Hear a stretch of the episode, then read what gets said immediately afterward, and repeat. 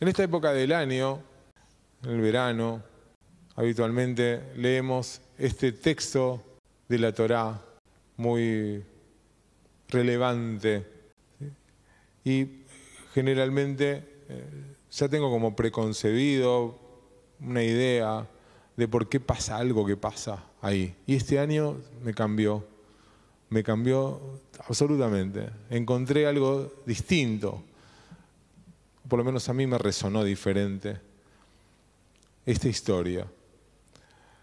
Moshe, ya grande, la misión a Moshe de sacar al pueblo, a su pueblo, a nuestro pueblo de la tierra de Egipto, no le llega a los 15 años, ya era grande. Toma la responsabilidad, saca al pueblo, ¿sí? después de todo lo que ya conocemos, las plagas, etc. Y ya en el desierto aparece el suegro, un tal Itro.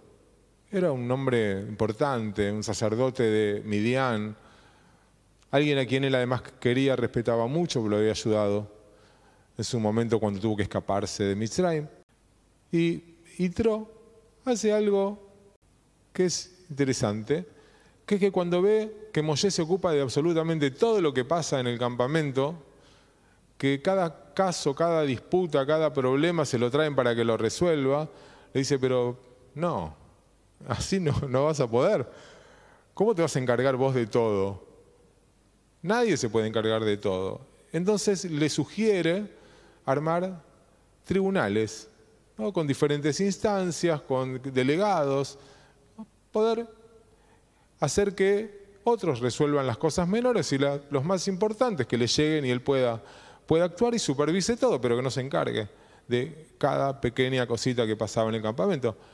Es el primer consultor de la historia, Itro. Eh, ve y sugiere cómo reordenar todo.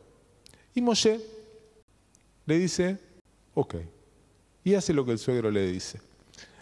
Y siempre entendí que esto tenía que ver con la personalidad de Moshe, de ser alguien humilde, de escuchar lo que otro tiene para, para decir cuando es con buena intención, para respetar también la voz de los demás.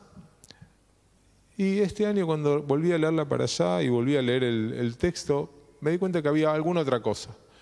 Mosé había encontrado su lugar. Se había dado cuenta cuál era su lugar. Todos tenemos un lugar. Todos tenemos una misión. Y todos tenemos un potencial que somos capaces de desplegar. Conocer el lugar de cada uno en hebreo o en términos judaicos tiene su definición. Se llama, o se dice, Makiret Mekomó, conocer su lugar. Me como de Macom, de lugar, además significa Dios, pero lugar. Y Makir, de conocer, como uno se relaciona con alguien, ¿sí? Cuando uno conoce a otra persona. Según el Maral de Praga, famoso Yehuda Lueu, el, el del Golem, dijo algo increíble respecto de esto. Y dice que Makiret me como que conocer el lugar de uno se refiere al autoconocimiento. Es un trabajo interno. Y escribe algo fascinante. Dice así, Dios da al ser humano aquello en lo que se considera incompleto y necesita ser completado. Para ello necesita la persona reconocer su propia falta. El principal objetivo de Dios al entregar la Torá es completar al ser humano. Y si piensa que está completo y no tiene faltas, no necesita la Torah. Para ello debe conocer su lugar, porque el que no lo sabe y no se considera deficiente a sus ojos, no merece ser completado. Para adquirir la Torah, llamemos Torah a la sabiduría, al conocimiento, más allá del texto, tienes que conocer tu lugar, el lugar que es tuyo ahora, en este momento. Y no solo conocerlo, sino habitarlo, ocuparlo plenamente. Pero eso no es un proceso o una situación que ocurra una sola vez, sino que es algo que continuamente nos sucede. Porque nuestra relación con el mundo está en constante movimiento. Esa relación que cambia, siempre cambia, hasta que un día no cambia más. Cambia siempre hasta que no cambia más. Todos sabemos que inexorablemente ocuparemos un lugar final. Somos humanos. Es muy difícil comprender que nuestro tiempo en la tierra es limitado y que no tenemos idea cuándo va a llegar ese momento del final. Y solemos, tendemos a vivir como si la muerte no fuera una posibilidad real y no nos tocara. Pero es una ilusión. Sabemos que es una ilusión. Y nuestros maestros nos animan a recordar la realidad de la muerte, no para entristecernos, no para deprimirnos, sino para hacernos despertar a lo preciosa que es la vida. Tenés el don de estar aquí, de estar ahora, en tu lugar, ocupalo. No desperdicies, no desprecies este regalo que es la vida. Se cuenta la historia de dos hombres que acudieron al rabino Jaim de Bolosín, rabino hasídico, para resolver una disputa sobre la propiedad de un terreno. Y después de que estos oponentes discutían y cada uno dio su, su punto de vista, el rabino se arrodilló en el piso, puso su oreja en el suelo. Raro. Se levantó y les explicó. Los dos reclamaron la tierra y quería escuchar qué era lo que la tierra tenía para decir. Entonces les informó que la tierra decía que ambos estaban en un gran error. No eran ellos los dueños de la tierra, sino que eventualmente ellos pertenecerían a la tierra. Su objetivo, el objetivo del rebe Jaime de Bolosín era desafiarlos, porque estaban atrapados en lo material, en lo mundano, y habían olvidado la importancia de lo profundo, de lo espiritual. El altar de Kelm contaba la historia de un pueblo en el que la gente era tan buena, pero tan buena que merecía una bendición inusual. Una vez que morían, se les concedía volver a vivir, pero solo media hora.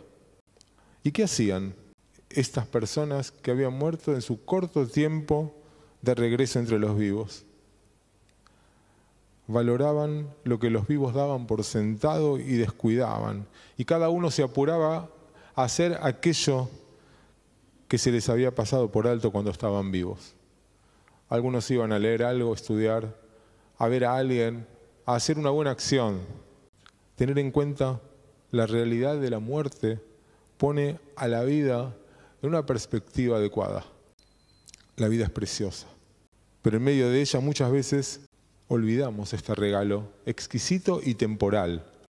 Esta es una de las explicaciones de por qué rompemos una copa en el casamiento. En el casamiento judío se rompe una copa, se pisa una copa, porque cuando al pisarla se rompe, recordamos que todo lo que se crea y se forma finalmente se va a romper.